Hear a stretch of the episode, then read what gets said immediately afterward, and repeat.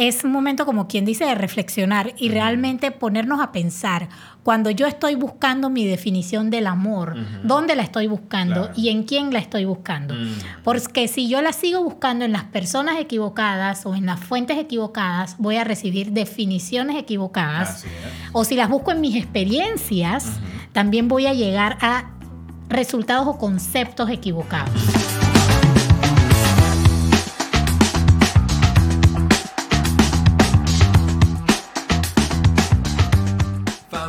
De cordón de tres, estamos de regreso. Así es, increíble, Johan. Increíble, después de una larga pausa. Estas fueron las vacaciones del podcast más largas que nos hemos tomado. Definitivamente. Pero bueno, estamos felices amigos de volver con ustedes. Estamos felices realmente de cada uno de ustedes que nos escribía, que extrañaba el podcast, que quería que regresáramos. Aquellos que se escucharon los episodios anteriores durante el tiempo que no estuvimos. Realmente los queremos mucho, los apreciamos mucho. Así es. De hecho, hubieron personas, porque hicimos una publicación en nuestras historias en Instagram diciendo ya regresamos el 14 de febrero, ta, ta, ta, ta, Y la gente decía, se demoraron mucho. Exacto. Pasó mucho tiempo, mínimo no hagan eso de nuevo. Lo dejamos de escuchar si vuelven a hacer esa barbaridad. Pero familia, estamos de regreso, contentos de poder compartir con ustedes una vez más. Y hoy, Suki, es un día especial. ¿Qué día es hoy? Día del amor y la amistad así Es, así es. No sé si todos los que nos escuchan celebran el Día del Amor y la Amistad. Tampoco sé si esto es algo mundial. Yo creo que hay por ahí. No, yo creo que por ahí hay algunos países que son medio, medio tipo Grinch de Navidad que no celebran el Día del Amor y la Amistad. Pero definitivamente es un día bonito, es un día especial, es una fecha más para celebrar el amor. No creemos así como que haya. No debe ser la fecha. Exacto, no debe ser la fecha, no debe ser como el único día especial en tu relación. Si eso está pasando, hay que check. nada más me manda flores el 14. Exacto. Llegó el día de la flor. Exacto, ahí cuidadito, ¿no? Pero es un día bonito para celebrar, para mostrarnos amor, para hacer algo especial. Así que hoy es el día y decidimos regresar al podcast en un día como hoy. Y por eso es que hoy vamos a hablar del amor. Exactamente. ¿Y qué específicamente queremos tratar de lograr en este episodio? Bueno, vamos a tratar básicamente de definir el amor. Pueden haber muchas definiciones, por ahí vamos a compartir algunas cositas, pero vamos a explorar el amor en como quien dice su definición original, la auténtica, la que realmente no está modificada, por decirlo así, y vamos a ver cómo podemos experimentar ese amor de una forma más pura y más genuina en nuestras relaciones desde ya, desde hoy mismo. Así es. Y el que nos está viendo por YouTube, porque estamos de regreso a YouTube. Exacto, no solamente estamos de regreso en audio, sino en video. Así es, se van a dar cuenta que nosotros tenemos una manifestación de amor genuina porque estamos vestidos del mismo color. Pero antes de entrar en el episodio de hoy. Eso que tenía que ver, mi amor. Estamos vestidos iguales. Eso es romántico, ¿no? Ok. Las parejas que se eh, Como en los 80, mi amor. Porque en los 80 nosotros hacíamos eso cuando éramos novios. Ahora no te hagas que, hay, que nosotros no hacíamos eso, por favor. Por favor. Pero antes de entrar en el episodio de hoy, vamos a enviar un saludo especial a Isabel Sánchez de Nicaragua. Isabel nos escribió y nos dijo extraño sus podcast en Spotify. Así que Isabel, este primer episodio es para ti. este primer saludo es para ti. Exactamente. Eh, muchas gracias por escuchar y muchas gracias por estar pendiente al podcast. Pero así, vamos a entrar de lleno en el episodio de hoy. Vamos a hablar hoy sobre el amor. Y hay una historia, Suki, de una canción muy conocida por muchas personas. Seguramente todo el mundo aunque tú no seas un amante del género del roots, en algún momento tú has escuchado esta canción, que es Is This Love de Bob Marley. Ok. I wanna love you. Ah, algo por ahí, algo por ahí. por ahí. Entonces, esa canción tiene una historia interesante. Muchas personas la han escuchado, ya sea que la has escuchado en el bus, en el taxi, en tus vacaciones, con tu vecino escandaloso, como sea, la has escuchado en algún momento, ¿verdad? Pero lo que pocos saben es la historia. Y la historia es interesante. Porque Bob Marley estrena esta canción en, el año 1978. Y lo curioso es que cuando él escribe esta canción es a raíz de algo que le está sucediendo con una muchacha con la cual él tiene relaciones sexuales, tiene una relación íntima con ella, mas no son esposos. Ok.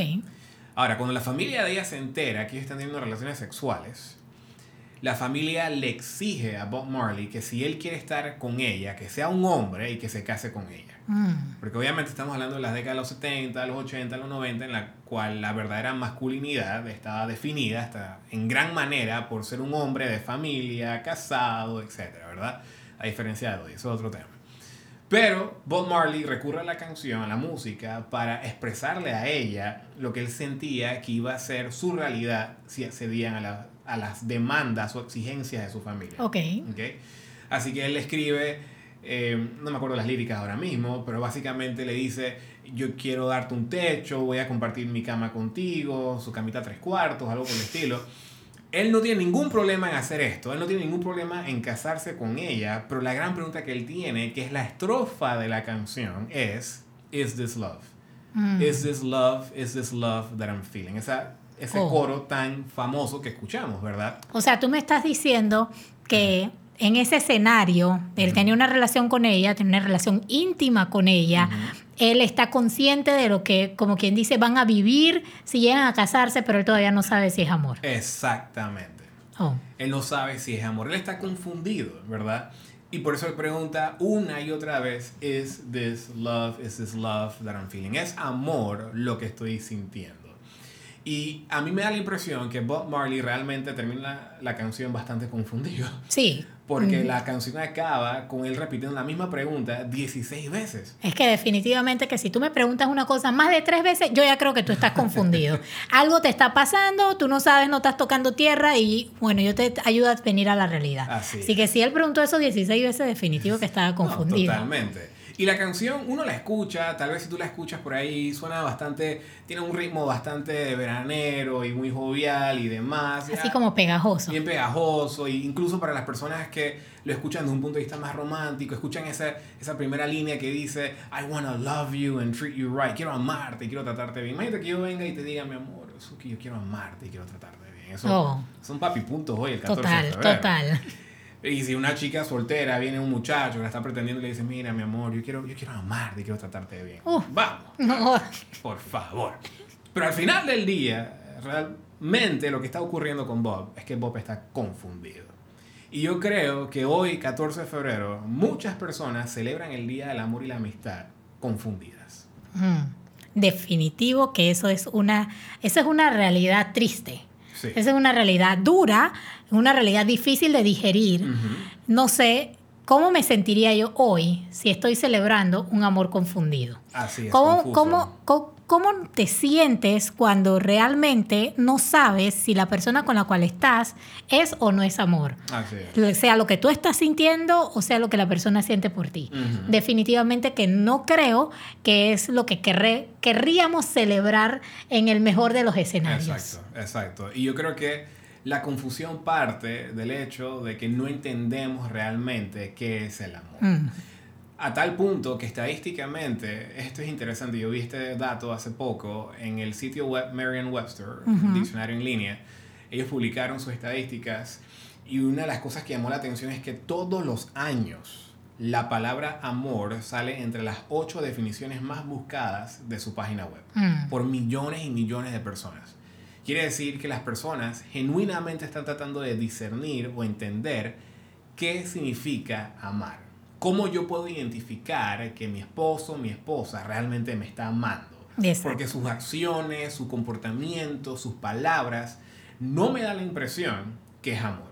Aunque mm. dice que es amor profundo. Nosotros también adicionalmente en Instagram hicimos una, como decir, encuesta a ver qué opinaban algunas personas de cómo definían el amor o qué era el amor para ellas. Y algunas de las respuestas que obtuvimos fueron, muchas personas catalogaron el amor como una decisión.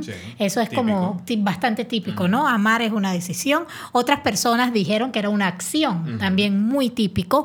Otras personas dijeron, oh, yo lo defino como algo extraño, no logro entenderlo. Ahí, está. Confusión. Otra persona dijo, estoy tan mal en mi matrimonio que ya no creo en esa palabra. Lo siento. Experiencias, ¿no? Otra persona lo definió bien corto, conciso, pero a mí me llegó esa definición. Solamente escribió, uff, dolor. Hay, hay bastante historia. Otra persona fue también muy corta y puso depende. Otra persona no lo logro definir, es complicado. Okay. Otra persona puso, es un día a la vez. hay sus días buenos. Hoy te amo. Hay sus días malos. Mañana no sé. Mañana veremos. Aquí vamos viendo esto un día a la vez. Eso, eso a mí me marcó muchísimo, porque como lo vamos a ver más adelante, el amor es estable. Ajá, sí. El amor, el amor no, el amor no es hoy te amo, mañana no te amo. Como esa florecita cuando deshojábamos cuando éramos niños. Te amo, no te amo. Te amo, no te amo. Te amo, ah, hoy te amo. Y, después, cuando la deshojamos y caen no te amo, no te amo. No, pero después me di cuenta, esto es un paréntesis, pero después me di cuenta que todo dependía de cómo tú iniciabas. Si iniciabas con te amo o no te amo. Exacto. Ese era el truco. Ese era el truco siempre y cuando, como quien dice, tuvieras la misma flor de los mismos pétalos, porque si tenías un pétalo adicional, ahí podía acabar todo como tú no pensabas que lo iba a acabar. Eso fue un paréntesis, lo siento. bueno, y otra persona finalmente decidió es filofobia. Oh, yo no sé cuántos de ustedes saben qué es filofobia, pero yo lo tuve que buscar y decía miedo irracional y enfermizo a enamorarse. Así que si así tú defines el amor, eh, tenemos un problema. Y por eso en gran parte, pues, decidimos hacer este episodio porque no queremos que, que estas sean sus definiciones de amor. Queremos llevarlo a una, a una buena definición de amor, una definición de amor que dé ganas de celebrar. Ahora, la gran pregunta es, ¿por qué existe esa necesidad de comprender qué es verdaderamente amar? Y yo creo que básicamente hay una, hay una desesperación, hay una necesidad genuina de saber realmente si este gran sentimiento que yo estoy experimentando es o no es realmente amar. Además de que debido a todo lo que nos rodea, a nuestra familia, a la sociedad, eso también va a influir en cómo nosotros vamos a ver realmente o cómo vamos a comprender realmente el amor. Por ejemplo, si nuestros padres cuando eran niños nos dieron un ejemplo genuino de amor, de una relación comprometida entre ellos, o si aquellas personas o matrimonios que hemos visto de ejemplo, pudimos ver esa relación amorosa en ellos, eso nos va a ayudar a, a tener una comprensión como quien dice, inclinada hacia, hacia cierto lado, pero si lo vimos de otra forma, pues se va a inclinar a otro. Sí, yo creo que es importante dejar eso bastante claro. Nuestras experiencias, ya sean positivas o negativas, influyen en nuestra definición del amor, ¿verdad? La lista, por ejemplo, de algunas de las definiciones o percepciones del amor que tú acabas de mencionar, frases como dolor o es muy complicado, esto parte de experiencias negativas en el amor, posiblemente fracasos amorosos. Me fue mal en una relación anterior y como me fue tan mal, me causó tanto dolor que yo asocio la palabra amor con dolor. Yo asocio el fracaso en un matrimonio anterior con el amor siendo una cosa que me va a llevar a fracasar. Por eso es que no creo en esa palabra, ¿verdad? o como tú muy bien mencionas, dependiendo del tipo de experiencias que tuve en mi, en mi crianza, en ese mismo sentido yo voy a manifestar ese tipo de amor. Si mi amor en casa fue de disciplina, si fue tosco, ese es el tipo de amor que yo supuestamente voy a expresar. Por eso es que muchas personas cuando van a consejería, cuando van a terapia, una de las cosas que dice su pareja es, es que yo soy muy cariñoso, yo soy muy cariñosa, con él o con ella, pero no, es, no recibo lo mismo de esa persona. Y no es porque la persona no quiera ser cariñosa, es simplemente que no sabe cómo hacerlo porque se crió en un entorno donde no habían abrazos, donde no había contacto físico, donde no había un momento para sentarnos y qué te ocurre y te acaricio el cabello, eso no existía. Entonces como eso no existía, cuesta cuando me uno con una persona que amo, y esa persona me da contacto físico, me quiere abrazar y me quiere agarrar las manos y quiere andar por ahí conmigo todo así bien eh, meloso, pero yo no sé hacer eso. Así que la otra persona siente que no la amo, pero no es que no le amo, simplemente no sé cómo hacerlo porque esa no es mi definición del amor. Entonces, nuestras experiencias, positivas o negativas, influyen en nuestra definición del amor, pero al mismo tiempo, nuestra cultura y sociedad define lo que es el amor. definitivo, porque nosotros podemos ver, hoy en día nuestra cultura está hipersexualizada y cuando pensamos en amor no lo podemos separar de una relación sexual, de una relación erótica. Si no hay pasión, si no hay sexo y no hay erotismo, parece que no hay amor. Exacto, exacto. Incluso para el que nos está escuchando, que tal vez está soltero, mm, en un noviazgo, ¿qué ocurre? Que cuando yo entro, empiezo a salir con esta persona, me pide una evidencia, una muestra de amor. Y no es una llamada, no es un mensaje de texto, es acostarnos y tener relaciones sexuales. Y eso puede como quien dice, sabemos que lo hemos visto como desde los años 70, en, en, yo creo que desde las novelas blanco y negro, La prueba del amor, pero sigue siendo así. Le podrán llamar de otra forma, podrá ser más rápido, más pronto en una relación, pero la verdad es que no se ha logrado separar esa definición de te amo, tú me amas, de una relación sexual. Exacto. Y eso es algo interesante ahora que tú lo mencionas, porque me acuerdo cuando tú y yo nos dijimos te amo por primera vez. No sé si te acuerdas de ese momento. Sí, me acuerdo. Vamos a ponernos románticos. pero cuando nosotros nos dijimos te amo por primera vez, les voy a contar y historia. Esto es como la cuenta esa que tú sigues que Panamá vieja escuela. Ok. Este es por donde tres vieja escuela. Pero nosotros nos dijimos te amo en una banquita del Cosway que no está marcada. para que nadie vaya a buscar de qué, para ver dónde fue que iban a No, en el Cosway, bueno, los que no están en Panamá no, no entienden, pero es un lugar donde se ve el mar, muy romántico. Estábamos sentados ahí una tarde y ya llevábamos más de 10 meses de estar desarrollando nuestra amistad y nuestro noviazgo y demás. Y por primera vez nos dijimos, te amo. Exacto, con mucho miedo, con, una ansiedad, con un cuidado, pero eso no es lo que nosotros vemos a diario o las personas que nos cuentan que ya aman a una persona a la semana de haberla conocido, al mes de ser novios, y es un amor intenso, desesperante.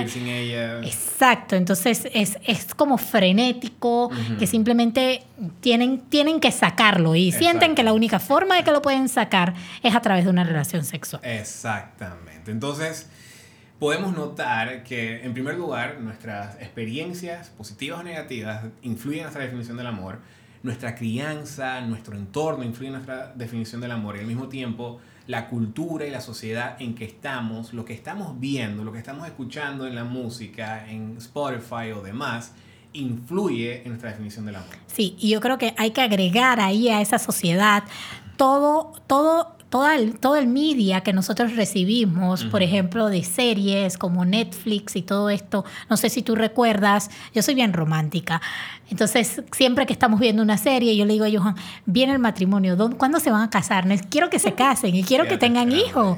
Y Johan dice, no se van a casar, Suki ese amor de Netflix, no hay matrimonio. Y yo no sé cuántos de ustedes lo han notado, pero pónganse a ver conscientemente cuántas series de Netflix súper románticas. De Hallmark, de Hallmark también sucede mucho. ¿Cuántas llegan a casarse? ¿Cuántas llegan a ese punto del matrimonio? Exacto, ¿cuántas? Entonces, definitivamente la sociedad nos está vendiendo esta idea de es un amor sin compromiso, un amor del día a día, Correcto. un amor que no sabe si va a estar en el futuro, juntos o separados. Así es. Ahora, la gran pregunta es, ¿existe una mejor definición del amor? Existe un mejor ejemplo del amor? Y obviamente la respuesta a esa pregunta depende de dónde vamos a seguir buscando, porque seguimos mirando a la sociedad y a la cultura, a nuestras experiencias pasadas, a nuestros fracasos, nos vamos a terminar frustrando. Vamos a quedar como Bob Marley una y otra vez preguntándonos, ¿es esto amor lo que siento? Y en primera de Juan, capítulo 4, el otro capítulo del amor, los versículos 7 al 10 específicamente, nos revelan tres aspectos muy interesantes sobre el amor. El versículo 7 dice, amados, amémonos unos a otros, porque el amor es de Dios. Todo aquel que ama es nacido de Dios y conoce a Dios. El versículo 7 nos está diciendo la primera verdad. El amor procede de Dios. Mm. La fuente del amor es Dios. El origen del amor es Dios. El versículo 8 dice, el que no ama no ha conocido a Dios, porque Dios es amor. Es decir, el amor procede de Dios, versículo 7, porque versículo 8, el Dios es amor. Pero luego el versículo 9 hace algo interesante. Dicen, esto se mostró el amor de Dios para con nosotros en que Dios envió a su Hijo unigénito al mundo para que vivamos por Él. en esto consiste el amor. Este es lo que Juan manifiesta como una la representación gráfica, la ilustración de la teoría divina del amor. Y él dice, en esto consiste el amor, no en que nosotros hayamos amado a Dios, sino en que Él nos amó a nosotros y envió a su Hijo en propiciación por nuestros pecados. Yo creo, Johan, que ahora que tú has leído esto, es un momento como quien dice de reflexionar y realmente ponernos a pensar cuando yo estoy buscando mi definición del amor, dónde la estoy buscando y en quién la estoy buscando. Porque si yo la sigo buscando en las personas equivocadas o en las fuentes equivocadas, voy a recibir definiciones equivocadas. O si las busco en mis experiencias, también voy a llegar a resultados o conceptos equivocados. Sin embargo, aquí la Biblia, como quien dice, nos da una verdad bastante clara, simple y corta. Dios es amor. Así es. El que no ama no ha conocido a Dios porque Dios es amor. No puedo yo conocer el amor si no conozco a Dios. Voy a estar confundida si yo estoy buscando la definición de amor en otro lado que no sea Dios. Así es. Entonces, si me siento confundido hoy, lo primero que me tengo que preguntar es, si realmente estoy buscando mi definición de amor en Dios. Así es, así es. Ahora, al mismo tiempo, Juan hace algo interesante en el versículo 11, porque Juan dice, si Dios así nos ha amado, también debemos amarnos los unos a los otros. Quiere decir que Juan está estableciendo como una especie de modelo que nosotros debemos imitar. Él está diciendo, en el amor de Dios por nosotros hay ciertos elementos, hay ciertas características que podemos encontrar que definen o que pueden marcar el fundamento del tipo de amor que encontramos en nuestras relaciones. Y si lo aplicamos a nuestras relaciones de matrimonio, a nuestras relaciones sentimentales, yo creo que hay por lo menos cinco características bien básicas, bien fundamentales que nosotros podemos observar en el amor de Dios por nosotros, que podemos tratar de replicar en nuestro amor el uno por el otro. Partiendo por el hecho, número uno, de que cuando nosotros comparamos el amor que Juan está escribiendo con el amor que nosotros conocemos hoy, si nos vamos ya un poquito más filosóficos, ¿verdad? Desde un punto de vista griego, eh, el amor ágape versus el amor eros. El amor que está escribiendo Juan es el amor ágape. Pero es interesante que hoy es 14 de febrero y hoy es el Día del Amor y la Amistad. Ese día parte de una figura muy interesante. Todos crecimos con este muñequito llamado Cupido. Que flecha. El que flecha, ¿verdad? Pero ¿qué ocurre? Estás flechado. Que Cupido es, es un dios eh, romano, es el nombre romano del dios griego Eros. Ok. Misma persona, solamente uno es griego, el otro es romano. Pero lo interesante de Eros o Cupido es que son, es un dios realmente, su naturaleza, o se, se le describe como un dios de confusión. Mm. Quiere decir que el amor de Cupido es confuso. Sí, y es que si tú, si, no sé si tú recuerdas alguna de esas figuritas o escenarios en donde aparecía Cupido, pero básicamente Cupido flechaba a una persona y la persona quedaba por ahí como loca. ahí como, como en el limbo y de repente miraba y encontraba a esa persona que, también flecharon y se unían y era un desborde de amor y, pasión, y, pasión todo, y ya terminaba. Entonces es un amor confuso. Cuando nosotros comparamos eso al amor de Dios que escribe Juan o que vemos en toda la Biblia, el amor de Dios no es confuso. Es un amor claro, es un amor transparente, es un amor comprometido, es un amor fiel, ¿verdad? Entonces, hay aquí lo primero que tú puedes notar del amor de Dios que debes tratar de replicar y observar en tu relación si tú estás en una relación, ya sea de matrimonio o de noviazgo, en la cual tú al final del día te sientes confundido o confundida, eso es algo de lo cual no se tiene que preocupar. Si estamos casados, hay que evaluar qué está ocurriendo que está generando confusión, que no está generando claridad en nuestro matrimonio. Y si estás en un noviazgo donde estás confundido, tú no sabes, ni siquiera sabes si son novios todavía porque nunca te lo ha pedido, pero se están agarrando las manos, se está besando la boca eso es confuso y tú tal vez no quieres estar en una relación confusa. O por el contrario, si sí son novios y tienen no sé cuántos años de ser novios, pero tú no sabes para dónde va la relación y no se puede hablar claro y cuando se quiere tocar el tema de para dónde va la relación no se puede tocar, esa, esa confusión no es o no proviene del amor de Dios. Así es. Así que eso es lo primero. El amor de Dios no es un amor confuso y el amor que nosotros debemos tenernos el uno al otro no debe ser un amor confuso, debe ser un amor claro, transparente, comprometido. Y si es, en el matrimonio, debe ser un, un amor basado en un pacto. Lo segundo es que el amor de Dios es un amor que da más de lo que exige. Y eso es muy importante porque el versículo 9 dice que Dios envió a su Hijo. Él tomó la primera acción, dio el primer paso, nos dio antes que nosotros le pudiésemos dar absolutamente nada.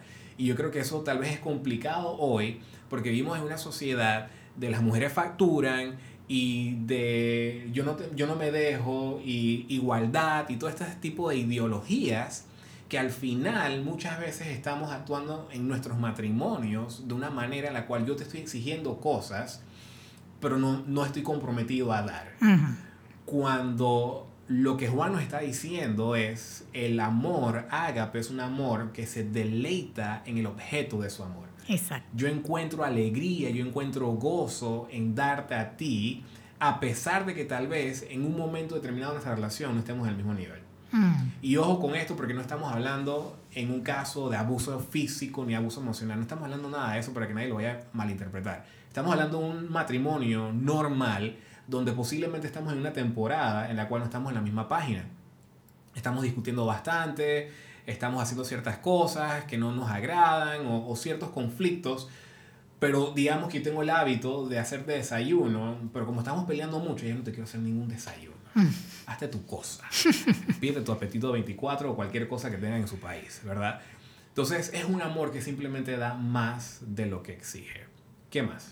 El tercero, con una tercera característica, es un amor íntimo. Mm. Muchas veces nosotros lo podemos ver, en muchas relaciones no hay intimidad emocional, mucho menos espiritual.